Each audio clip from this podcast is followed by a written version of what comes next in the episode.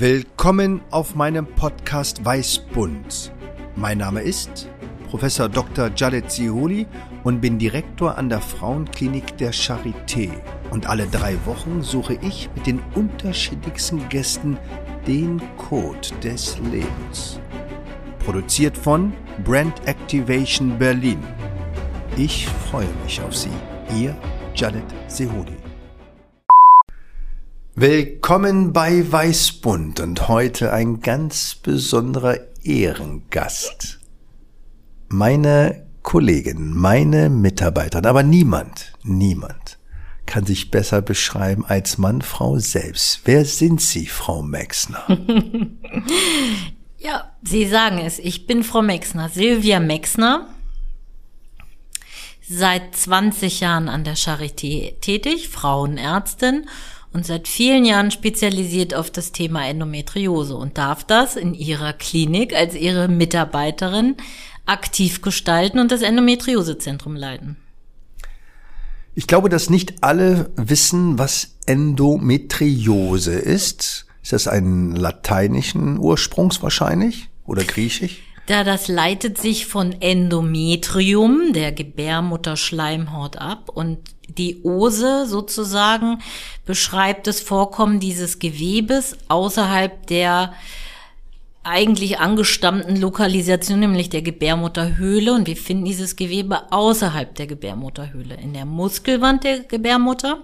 Dann sagen wir Adenomiose dazu. Oder im kleinen Becken, auf, verteilt auf dem Bauchfell und dann ist es die Endometriose.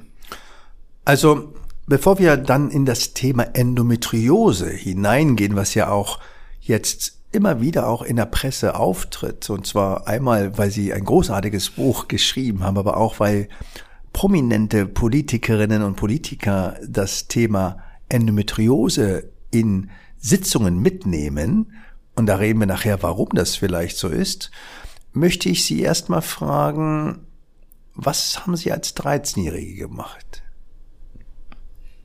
Da muss ich nachdenken. Aber ich komme aus einem ganz kleinen Örtchen, Nähe Hamburg, einem 120 Seelenkaff. Und da habe ich wahrscheinlich viel dort gesessen, denn man konnte dann nirgendwo anders hin. Es gab keinen Bus und nichts. Wie heißt dieser Ort? Havekost bei Hamburg. Ist das bei Hamburg oder bei Buxtehude?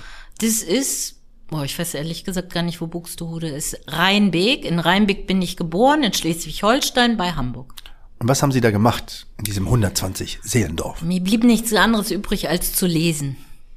Und ich habe was Besonderes eigentlich gemacht, denn meine Tante hat einen Bauernhof. Und da habe ich angefangen viel äh, mit Schweinezucht. Und wir kennen ja auch die ganze Problematik heutzutage mit Schweinezucht.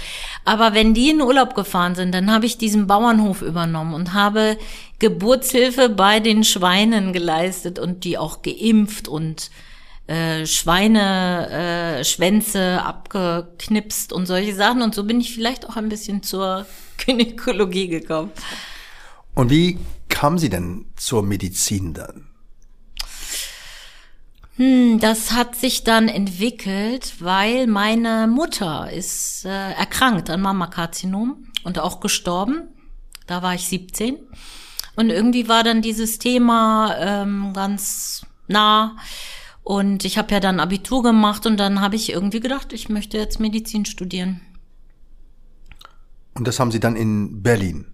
Das habe ich dann in Berlin, ja. Ich bin dann tatsächlich drei Wochen nach dem Abitur. Ich hatte nämlich einen Berliner Freund zu der Zeit schon. Da gab's ja noch, das war 89, sind wir zusammengekommen. Da musste ich noch von Hamburg über die Grenze. Und dann ähm, bin ich 91 nach dem Abi nach Berlin gekommen. Habe dann erst keinen Studienplatz bekommen, ein freies soziales Jahr angefangen. Und dann bin ich im Nachrückverfahren dann an der FU angenommen worden. Aber das hatten wir auch noch nicht bei Weißbund auf der Suche nach dem Code des Lebens, dass jemand so landwirtschaftlich äh, erfahren ist. Also auch das heute als großes Novum. Jetzt zurück zum Thema Endometriose.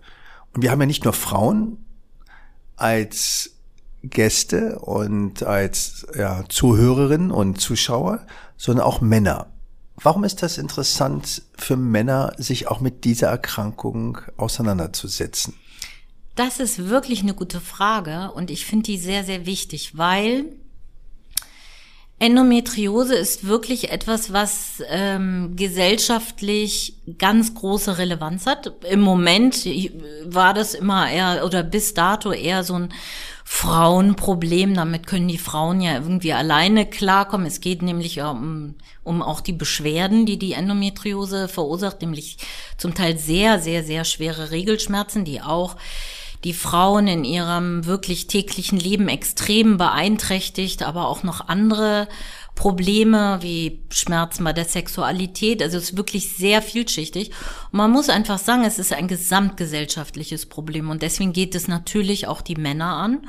Und auch viele Männer leiden mit ihren Frauen in ihren Beziehungen sicherlich dann auch ähm, auch hier vielschichtige Probleme, die wir noch gar nicht so ähm, Im Moment kämpfen wir gerade noch für die Frauen und die Anerkennung dieser Erkrankung, aber letztlich muss man ja auch sagen, dass sie für die Partnerschaften, für Familienplanung, für ganz viele Bereiche, die auch die Männerwelt betrifft, äh, Relevanz hat.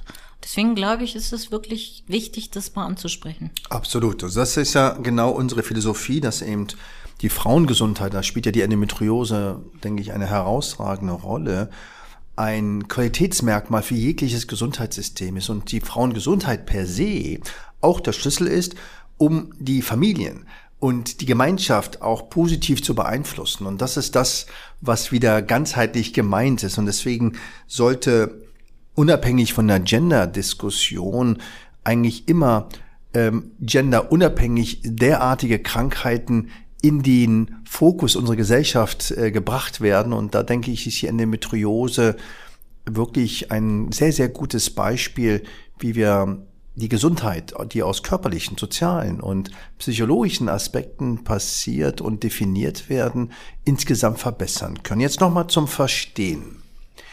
Die Gebärmutterschleimhaut ist nicht an dem Organ, wo es eigentlich biologisch vorgesehen war, also in der Innenseite der Gebärmutter, sondern woanders. Wo kann die denn sein außerhalb der Gebärmutter?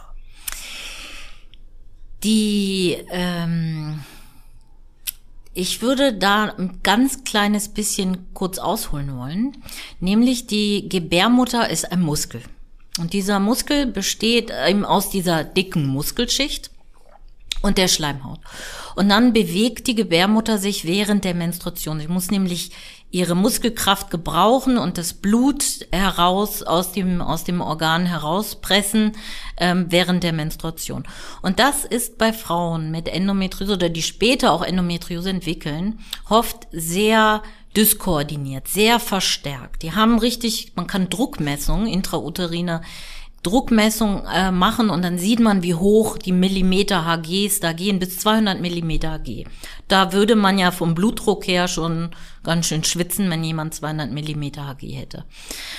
Und ähm, jetzt haben wir keine Verschiebeschicht, keine bindegewebige Verschiebeschicht zwischen Muskulatur und Schleimhaut. Und dadurch kann es durch diese starken Gewe äh, Kontraktionen dort zu Mikrotraumen, kleinsten Gewebsdefekten kommen. Und da sitzen aber auch die Stammzellen, die normalerweise die Schleimhaut wieder aufbauen. Und die werden meiner Meinung nach aktiviert und können nun wandern. Und die können nun entweder in die Tiefe der Muskulatur abwandern und dann quasi die Schleimhaut verlassen, die Grenze zwischen Schleimhaut und Muskulatur verlassen und in die Tiefe abwandern. Und dann verdickt sich die Gebärmuttermuskelwand und bildet, dann können sich dort auch so kleine Inselchen bilden.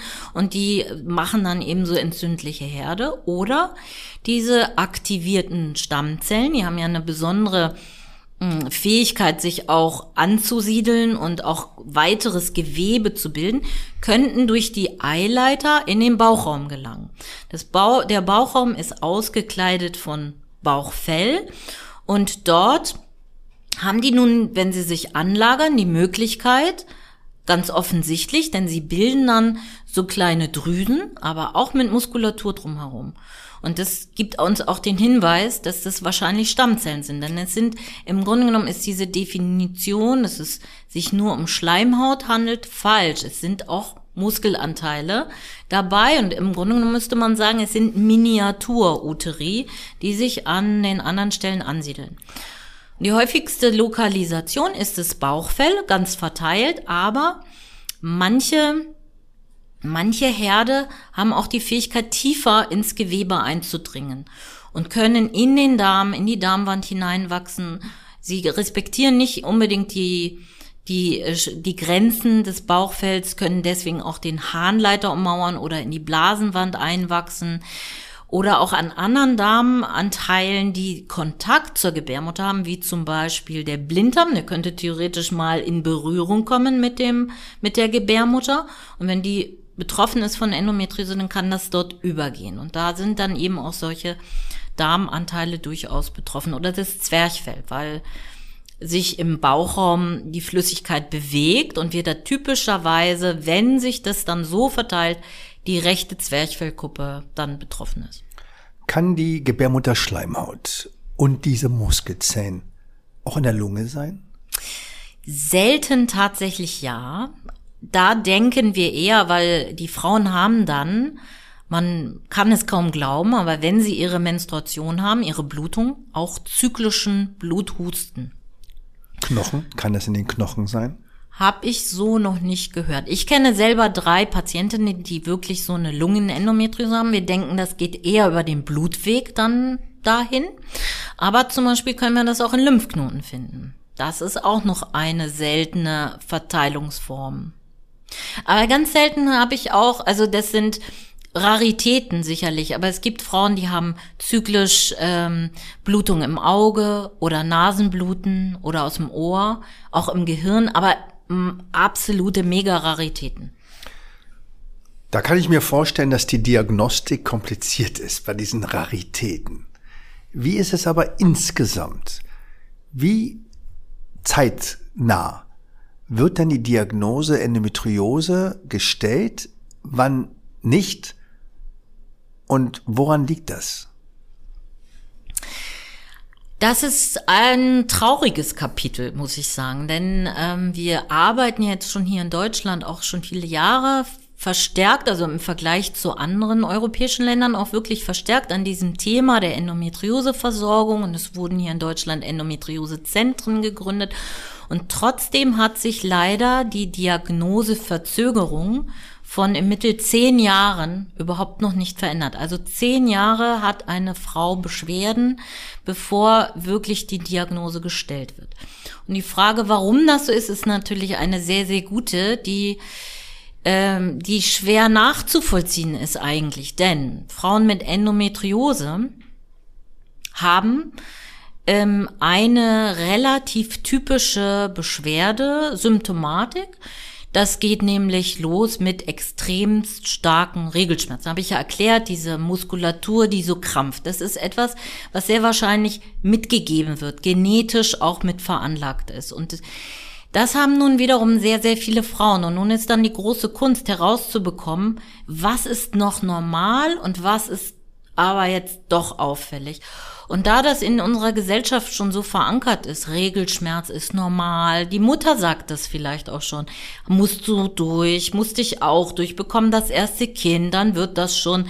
Ähm, dann denkt sich die junge Frau, irgendwann, naja gut, ist halt wohl so. Aber auch der Frauenarzt fragt nicht differenziert. Und selbst wenn, das berichten immer wieder die Frauen, sie dann doch auch sagen mal, ich habe so starke Regelschmerzen, dann sieht in dieser ersten Phase der Beginn des, dieser das ist ja ein langer Prozess, ein langer, langsamer Prozess, sieht man bei der gynäkologischen Untersuchung nichts. Und dann sagt oft der Frauenarzt, die Frauenärztin, auch Frauenärztinnen, ist normal, müssen Sie durch, nehmen Sie eine Schmerztablette. Und so zieht sich gerade die jungen Frauen, die Frauen, die von primärer Dysmenorrhoe, wie sagen wir dazu, wenn die Regelschmerzen von Anfang an so schlimm sind, betroffen sind, dauert die, ist die Diagnoseverzögerung noch länger, weil sie dann irgendwann resignieren und denken, wem soll ich das noch erzählen? Es erzählt, es hilft mir auch keiner. Und mit der Zeit kommen dann auch noch natürlich noch andere Beschwerden dazu. Das äh, hat damit zu tun, dass entweder natürlich auch weitere Herde sich richtig entwickeln, aber anfangs ist es mehr wie so eine biochemische Phase, sage ich ja immer, in der man auch noch nicht viel erkennt, weil das alles im Gewebe mit Entzündung zusammenhängt und einfach das dann zu Schmerzen führt, dass ähm, eben die Beschwerden sich dann auch ausdehnen auf Schmerzen beim Wasserlassen, beim Stuhlgang, beim Geschlechtsverkehr, aber auch unregelmäßige Unterbauchschmerzen. Und wenn dann irgendwann eine Frau nach zehn Jahren dann doch irgendwann mal sagt, also es kann ja wohl nicht sein, und sie sitzt dann bei einem Kollegen, bei Kolleginnen oder Kollegen von uns, dann ist es manchmal so diffus, dass man da dann schon wieder nicht durchsteigt. Man, man muss nämlich von ganz Anfang anfangen, diese ganze Geschichte, diese ganze Historie dieser Beschwerden aufzurollen. Denn Frauen haben dann auch Pillenpräparate bekommen, aber meist nicht im Sinne einer Therapie, sondern haben die genommen, wieder aufgehört, haben aber weiter geblutet. Charakteristisch ist es Frauen dann auch, wenn sie bluten, trotz Pillenpräparate, auch Schmerzen haben.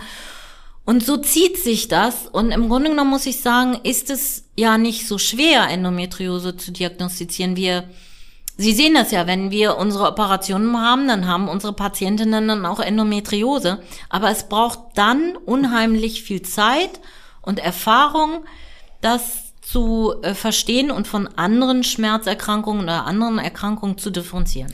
Wann darf man die Diagnose Endometriose in den Arztbrief schreiben? Ich schreibe das bei einer typischen äh, assoziierten Symptomatik.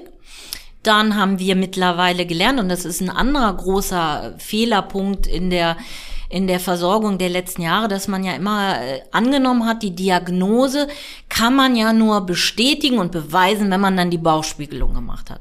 Und das war ja auch eine gewisse Hürde, diese Bauchspiegelung zu machen. Und wir haben jetzt sehr, sehr intensiv an unserer Ultraschalluntersuchung gearbeitet.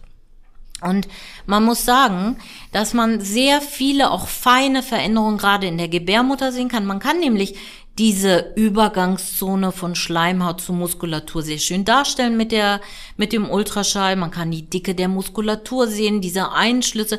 Also wenn man da ein waches Auge hat und dann, und das, das ist nicht kompliziert, wenn wir unsere Studentinnen und Studenten dabei haben, dann sagen die schon bei der zehnten Patientin, oh ja, die hat aber eine Adenomiose. Und so können wir auch natürlich die anderen Organe, wir brauchen uns ja gar nicht nur auf die Gebärmutter beschränken, wir können die Blase anschauen, wir können Bewegungen machen, sehen, schiebt die Blase sich ab, dann kann man zum Beispiel gar keine Blasenendometriose haben, denn die wächst ja von der Gebärmutter rüber. Und genauso können wir das am Darm machen, die Harnleiter können wir sehen, die Eierstöcke können wir sehen. Und wir können das Einzige, was wir mit dem Ultraschall nicht sehen können, sind diese feinen Bauchfellherde. Dafür, ja, dafür bräuchte man weiterhin die Bauchspiegelung. Aber das muss dann keine, das, die machen wir dann nicht wegen der Diagnostik, sondern das muss dann auch eine Therapie sein. Und so hat sich das jetzt gewandelt. Und dann sage ich auch, ich sage dann zwar immer noch Verdacht auf Endometriose, aber das schreibe ich ganz klar da rein. ich glaube, das ist auch auf der Suche nach dem Code des Lebens. Die Medizin ist sozialisiert, Dinge zu beweisen oder auszuschließen. Wir müssen uns durchaus trauen, erstmal zu schauen, wie hoch ist die Wahrscheinlichkeit, weil eine Bauchspiegelung ist zwar einfach, aber auch sie kann schaden. Ja. Und die Bauchspiegelung ist natürlich trotzdem invasiv. Wir müssen in Narkose gehen. Natürlich ist das minimal invasiv, aber sie ist invasiv. Und deswegen denke ich, ist die Endometriose und das, was Sie erzählen, ein sehr schöner Code, dass man natürlich alle anderen Sinne und alle anderen direkten, indirekten Hinweise erstmal zusammenbringen muss und erstmal die Achtsamkeit. Und diese Achtsamkeit scheint in der Ausbildung und der Weiterbildung insgesamt noch nicht gut zu sein. Wie viele Frauen mit Endometriose gibt es denn in Deutschland? Da wir gehen davon aus, dass zehn Prozent aller Frauen während ihrer reproduktiven Lebensphase betroffen sind.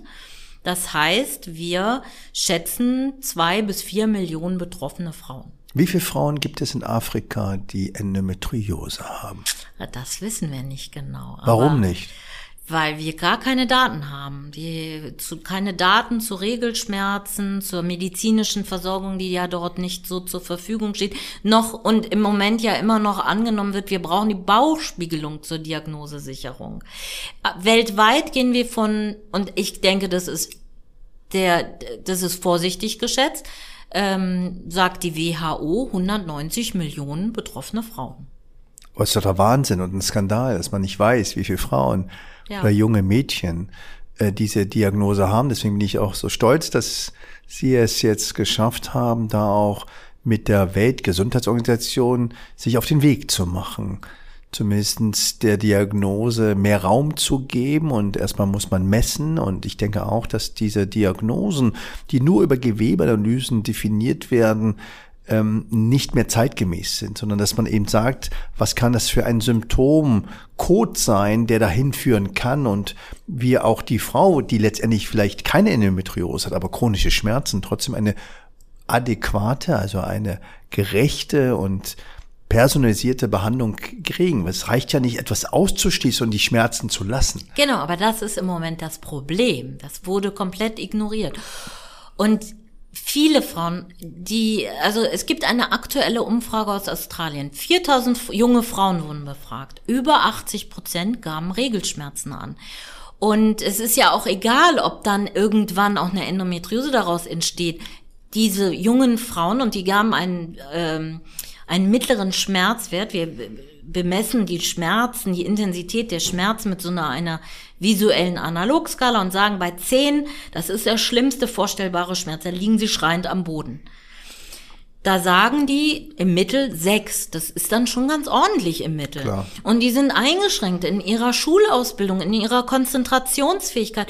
Und ich finde es auch hm. skandalös, denn es gibt ganz einfache Methoden, Erstens eine vernünftige Anleitung von Entspannungstechniken, Akupressur, wir wissen verschiedene Denken, weil natürlich der, der, das Becken reagiert auf diese starken Schmerzen mit Verspannung, mit Muskelverspannung und dadurch erklärt man dann auch eine zunehmende zentrale Sensitivierung, also Schmerzen, die Schmerzwahrnehmung äh, oder Schmerzen entstehen auf durch verschieden auf verschiedenen Ebenen durch eine Freisetzung von Schmerzbotenstoffen, aber auch eine Aktivierung natürlich von Nervenfasern. Dann geht diese ganze Information ins Rückenmark, wird dort verarbeitet, wird moduliert, hoch und runter reguliert und am Ende kommt eine Information ans Gehirn. Aber wenn wir es zulassen, dass Frauen und wir haben ja inzwischen über 400 jugendliche Mädchen also unter 18-Jährige bei uns in der Beratung, in der Betreuung, die geben sogar, die kommen ja gezielt mit ihren schweren Regelschmerzen, die geben sogar auf der visuellen Analogskala einen Wert von 8 an. Das ja, ist sehr stark. Es ist wirklich, das ist ja im, mhm. im Kreissaal, ja. wenn wir das vergleichen wollen, dann bekommt eine Frau unter der Geburt eine PDK, eine Periduralanästhesie. Und wenn wir diese Frau fragen nach der Geburt, und machen wir das nächsten Monat nochmal, dann sagt jede, nein, danke. Also das nicht, nicht so schnell wieder. Man braucht eine Weile, bis man so einen intensiven Schmerz auch verarbeitet und vergessen hat. Aber wir lassen zu, die Gesellschaft lässt zu, dass wir Frauen haben, die das monatlich durchlaufen müssen. Und der Körper reagiert auch darauf, indem wir nennen das eben die Schmerzverarbeitungsmechanismen angepasst werden. Und es ist leider nicht so, dass der Körper diesen Schmerz erkennt und sagt, der ist harmlos, den kann ich ignorieren. Nein, er, der Körper wird immer sensibler, weil es ist ein Warnsignal. Und wir haben auch jetzt gute Daten, die zeigen, Frauen, die von solch einer Regelschmerzen betroffen sind, zeigen diese Sensitivierungsmechanismen und haben ein doppelt so hohes Risiko, chronische Schmerzerkrankungen zu kriegen, wie Migräne, andere Fibromyalgie, Rheuma. Also gar nicht mal nur zyklische Unterbauchschmerzen, auch azyklische Schmerzen.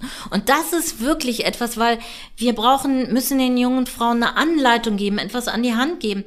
Auch mal Schmerzmittel, den Umgang mit Schmerzmitteln zu lernen, den Sinn der Menstruation nochmal allen klar zu machen. Wenn wir so viel menstruieren heutzutage, haben wir eine gute Geburtenkontrolle. Das ist natürlich eine wahnsinnig tolle Freiheit, die wir als Frauen haben.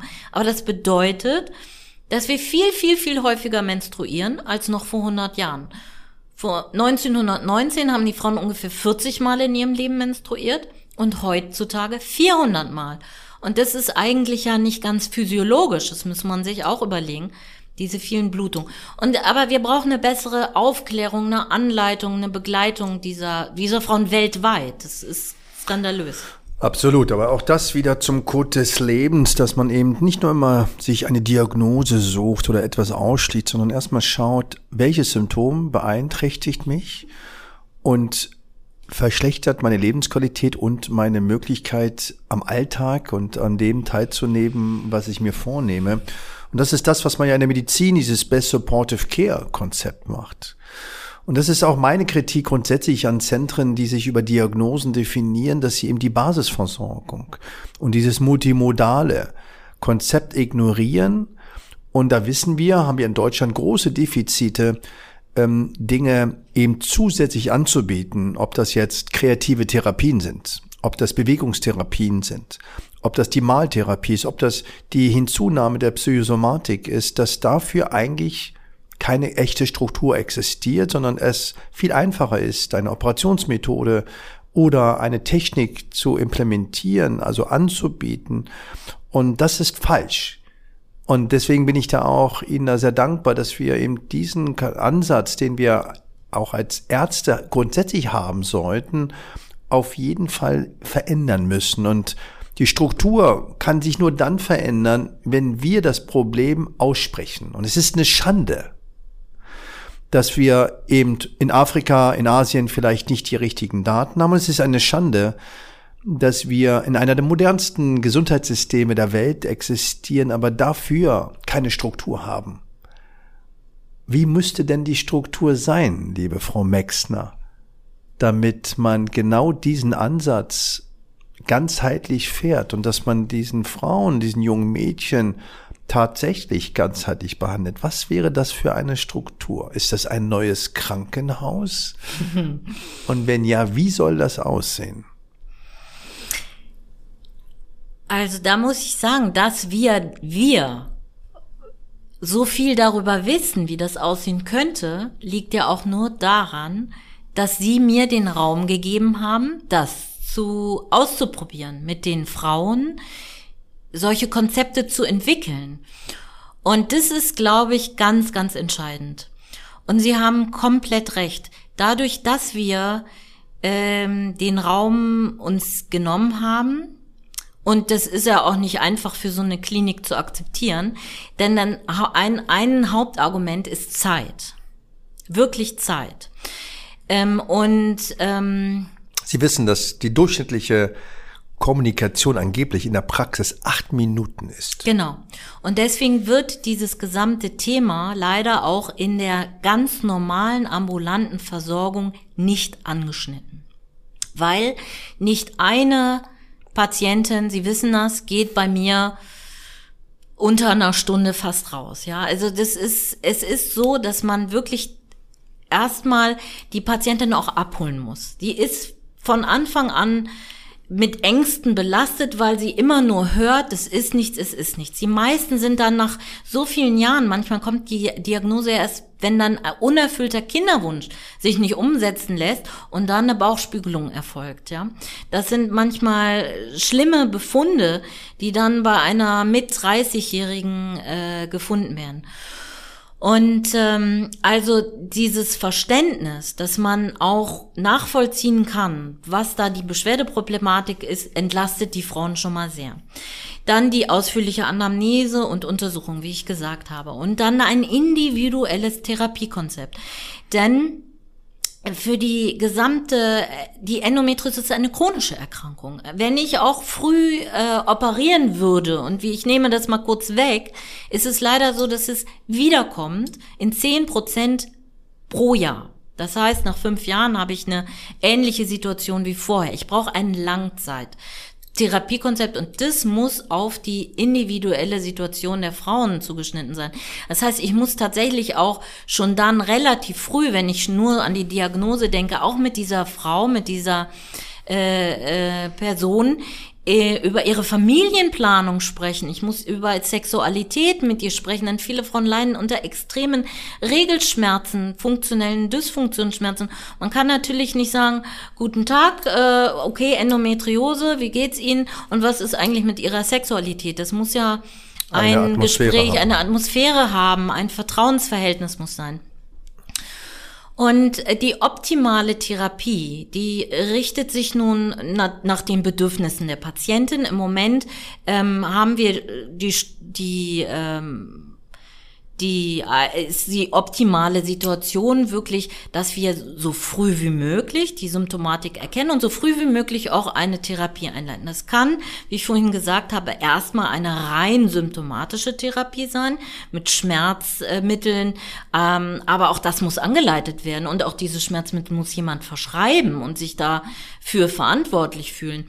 Es kann aber auch, es ist auch ganz wichtig, dass die Frauen lernen, selber achtsam zu sein, dass sie bestimmte Yoga-Übungen, Beckenbodenentspannungsübungen und so weiter äh, selbstständig durchführen können, dass sie sich um ihre Ernährung kümmern können. Denn eine anti-entzündliche Ernährung bringt unheimlich viel. Diese Frauen haben sehr oft so einen Blähbauch, wir nennen das Endobelly, enormen zyklischen Blähbauch und der ist oft eine eine hohe Belastung. Und da können wir mit Ernährung arbeiten. Aber das muss man ja den Frauen auch nahebringen und auch erklären. Und wenn man das nicht in dieser Sprechstunde tut, dann tut es keiner und dann wissen sie es nicht und laufen weiter sozusagen im Kreis.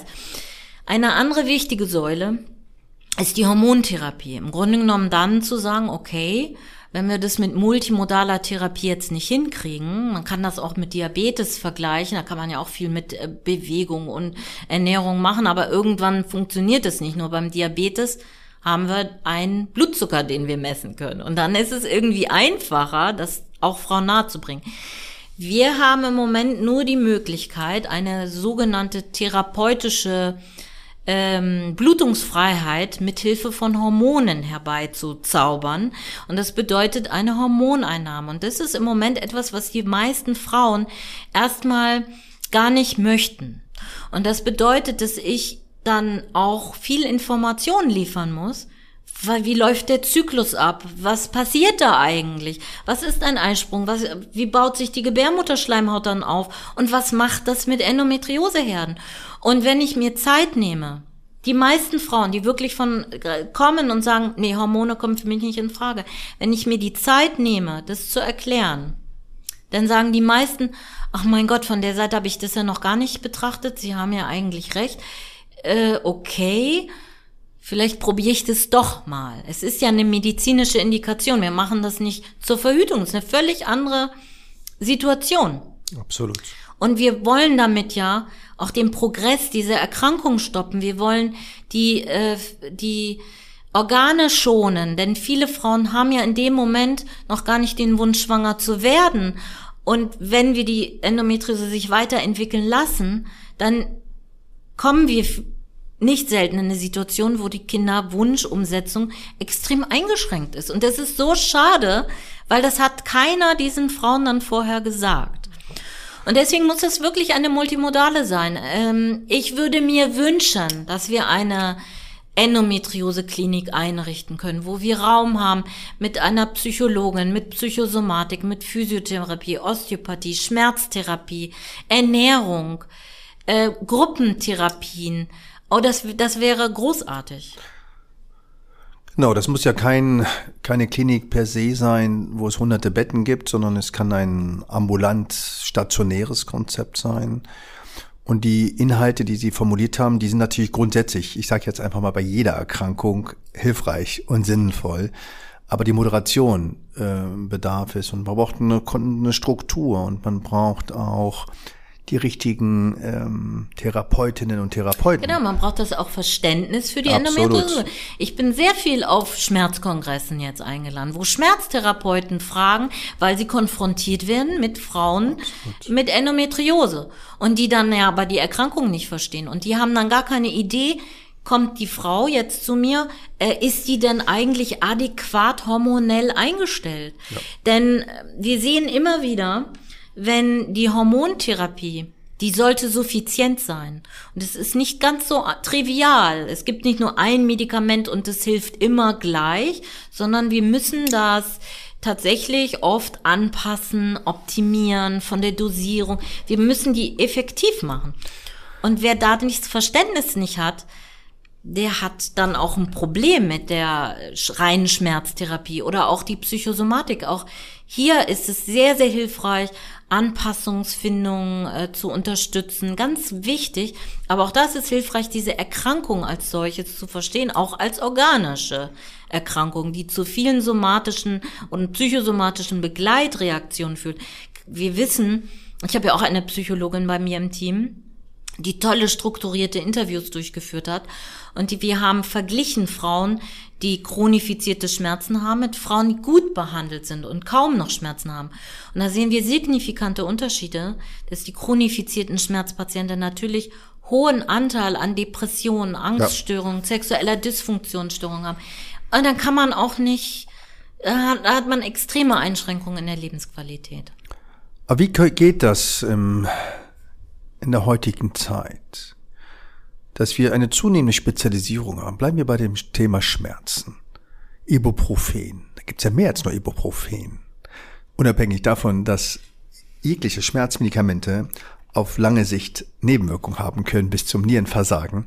Ja. Aber es gibt Spezialisten, die sich nur mit Medikamente für Schmerzen beschäftigen. Dann gibt's Endokrinologen, die Spezialisten sind für Hormone.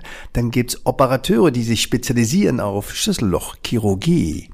Und dann gibt's Menschen, die eben versuchen, eben kreative Therapien einzusetzen. Spezialisierung, sie fordern die Ganzheitlichkeit und das fordere ich auch, die Ganzheitlichkeit. Wie geht das? Und wie soll die Ausbildung dafür funktionieren, diesen ganzheitlichen Ansatz zu sehen? Weil die Spezialisierung geht immer weiter. Ja. Aus diesem Grunde haben wir beschlossen, die, die sich sehr viel mit Endometriose beschäftigen, eine eigene Arbeitsgemeinschaft zu gründen die Arbeitsgemeinschaft Endometriose, wo wir es erstmals auch geschafft haben, dass eben nicht nur Gynäkologinnen und Gynäkologen dort Mitglied sein sollen, sondern eben die Reproduktionsmediziner, die Spezialisierten, all diese Fachrichtungen, die Sie gerade aufgezählt haben, die laden wir dort ein gemeinsam zu gestalten.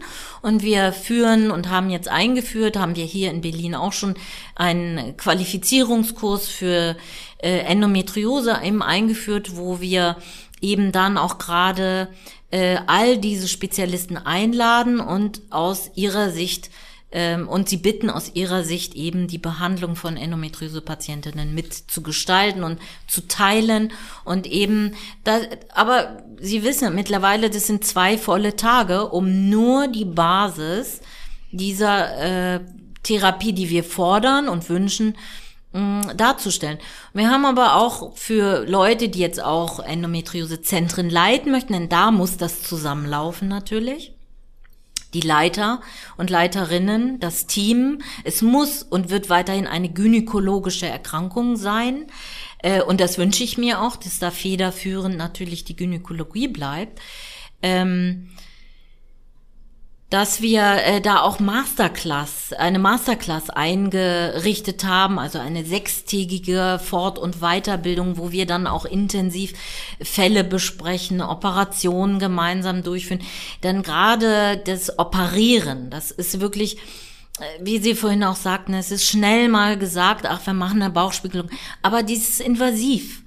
Und wir wissen, dass sie nicht heilt, nicht immer alleine die Lösung ist. Und dass wir dieses Tool wirklich bewusst und gezielt einsetzen müssen mit der richtigen Indikation.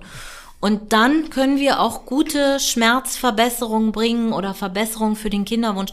Aber das sind wirklich sehr gezielte individuelle Entscheidungen, die dann fallen müssen. Das ist der Trend, denke ich, zu akzeptieren, dass keine Krankheit einer Disziplin gehört, sondern die Patientinnen und auch die Patienten einen ganzheitlichen Ansatz benötigen und dass wir aus den verschiedensten Professionen Menschen brauchen, die sich mit einer Sache mehr beschäftigen. Das ist nicht anders beim Krebszentrum und das ist auch nicht anders beim Herzzentrum, sage ich jetzt einfach mal, ohne Spezialist in der Kardiologie zu sein. Und deswegen finde ich das wichtig. Es ist, es ist äh, überraschend, dass es so lange Zeit braucht, damit man eine Struktur selber schafft, aber es ist der richtige Weg. Und deswegen freue ich mich über diesen heißen Stein mit diesem kleinen Tropfen und äh, werde Sie dabei auch weiter unterstützen. Wie jung ist denn Ihre jüngste Endometriose-Patientin? Wie alt die älteste? Tatsächlich ist die jüngste 14, die ich sogar operiert habe. Also wir, haben uns sehr, sehr gut überlegt, ob wir diese Operation durchführen, aber nach den von uns erarbeiteten Richtlinien eine Hormontherapie, die suffizient durchgeführt wurde, die Frau, diese Person oder das junge Mädchen aber trotzdem weiterhin Schmerzen hat. Dann haben wir, dann ist die OP indiziert. Und ich habe bei dieser OP damals wirklich, es gab nur kleine glasige Herde und gezögert, da jetzt das Bauchfell zu öffnen. Diese OP bei diesem, bei dieser so sehr jungen Frau. Aber alle Präparate waren positiv und wir haben tatsächlich eine Beschwerdebesserung erreicht. Meine älteste Endometriose-Patientin ist ist tatsächlich auch ähm, an die 60, weil nicht immer hört es dann auch mit der Menopause auf. Natürlich ist mit dem Durchmach durch, Durchlaufen der, der Menopause, wenn das dann sozusagen die hormonelle Aktivität einschläft, äh, die Aktivität der Endometriose auch, dann geht sie auch zurück, ganz klar. Aber sehr viele Frauen haben ja chronische Schmerzen. Und ähm, äh, daher halten auch viele Schmerzen dann über äh, diese Zeit äh, hinaus an. Und wir haben ein anderes Thema, was mehr und mehr auch Interesse weckt, wo wir uns wieder so nahe kommen. Wieder einmal. wieder einmal. Ähm, dass wir natürlich auch doch merken, gerade in unserem, in ihrem Krebszentrum, dass in wir. In unserem Krebszentrum. Naja, ich bin Teil, ähm, aber da sind sie der Kopf.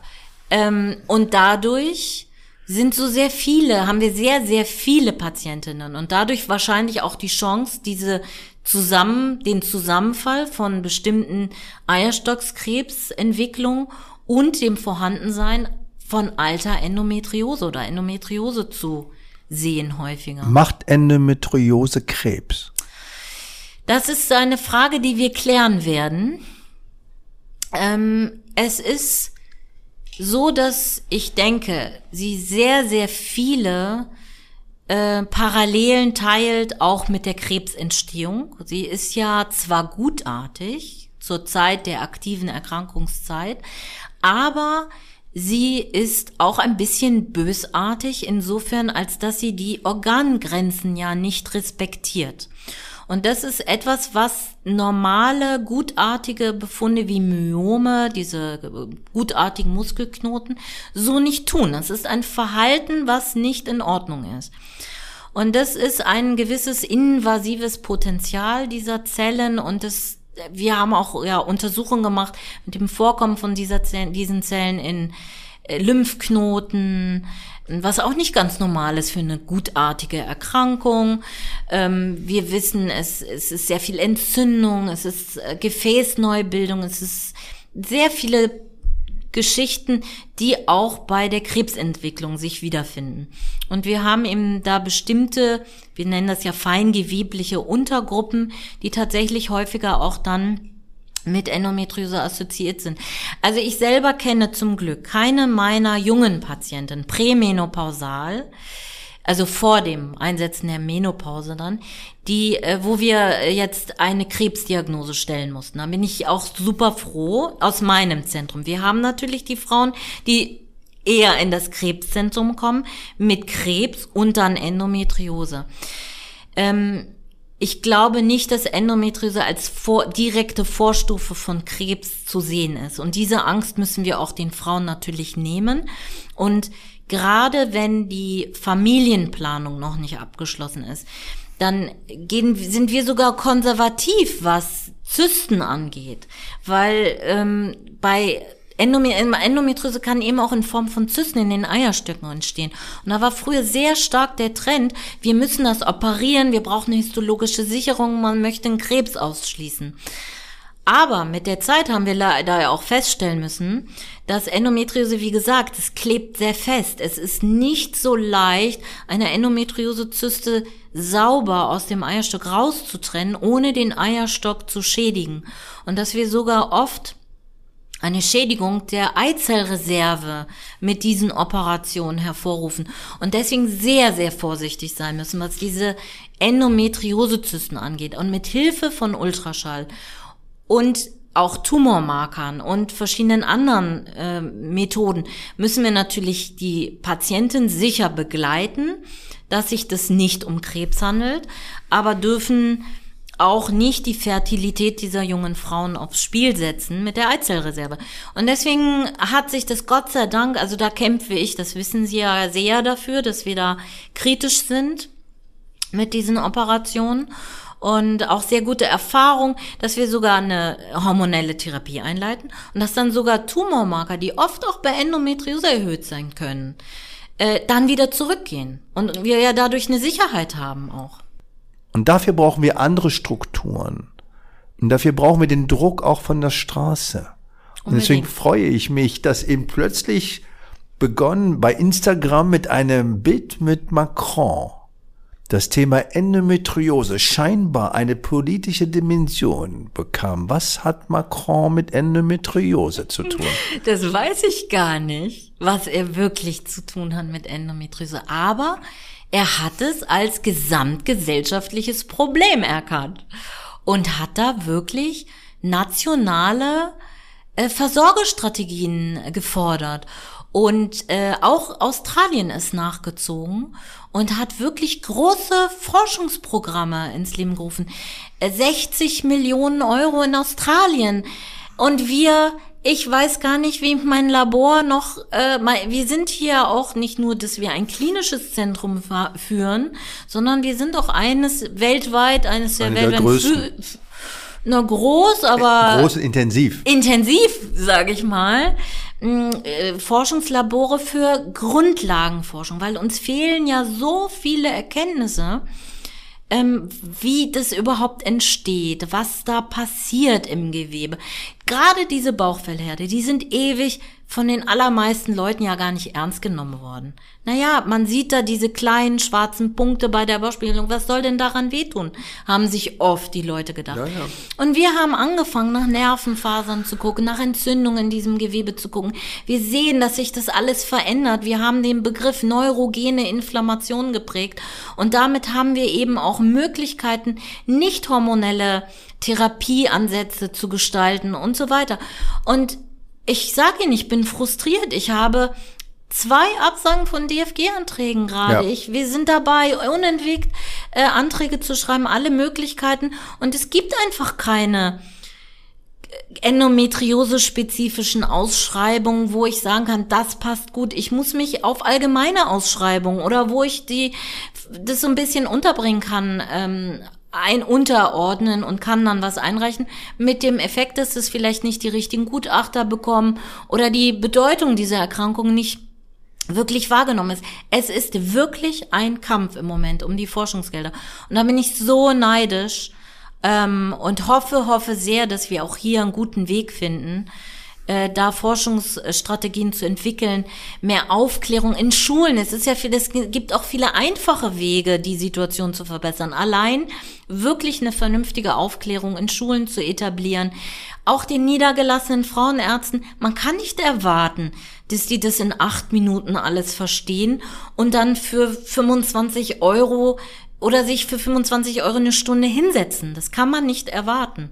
Absolut. Und äh, dann brauchen wir unbedingt bessere Abrechnungssysteme, ähm, das äh, zu ermöglichen. Aber wir haben ja, also ich meine, wir hatten ja einen tollen Erfolg. Wir haben diesen diesen Inno, dieses Innofond-Projekt bekommen. Ich will das jetzt, das darf ich ja gar nicht vergessen, denn das ist ein ganz tolles Projekt, äh, wo wir wirklich die Möglichkeit haben, ein Screening-Programm für junge Frauen zu etablieren, indem wir eine App entwickeln, wo wir diese ganzen Informationen auch äh, ähm, äh, altersgerecht ähm, transportieren können, wo wir Anleitungen geben können. Und dann haben wir die Chance für die jungen Frauen und Mädchen, die äh, tatsächlich eher in Richtung unphysiologisch starke Menstruationsschmerzen gehen, die das nicht alleine managen können, solch eine Spezialversorgung anzubieten. Und da haben wir das erste Mal die Situation, dass wir dann äh, Stellen bekommen für einen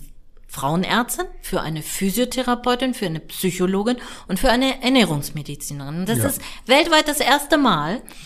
Aber natürlich sind Innofond-Projekte auch langwierig und bis das wirklich dann in die Versorgung, ich bin überzeugt, das wird es dann am Ende auch deutlich zeigen, dass es diesen begleiteten jungen Frauen besser geht, dass sie weniger Fehltage in der Schule haben, weniger Schmerztage und so weiter.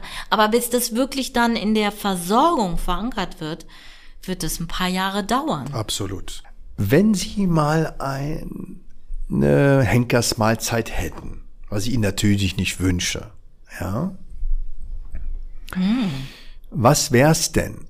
Oh, ich esse ganz vieles gern. Aber ich da habe ja Diabetes und darf nicht alles essen.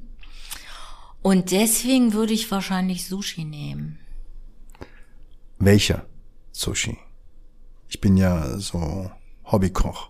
Es gibt verschiedenste Arten von lebendigen Sushis. Oh mein Gott, das kenne Ja, ich nicht. Ich kenne mit lebendigen Muscheln. Oh, es gibt nee. warme Mu äh, Sushis Ja, warme Sushis sind auch mit gut. Aal zum Beispiel und Nagi. Was mag, mögen Sie dann? Vegetarische? Oder ruhig, darf es dann ruhig der Lachs und der ja, Fisch sein? Lachs und Fisch. Ja. Liebe Frau Mexner, ich danke Ihnen, dass Sie heute bei Weißbund waren. Unvorbereitet, authentisch, so wie ich Sie kenne.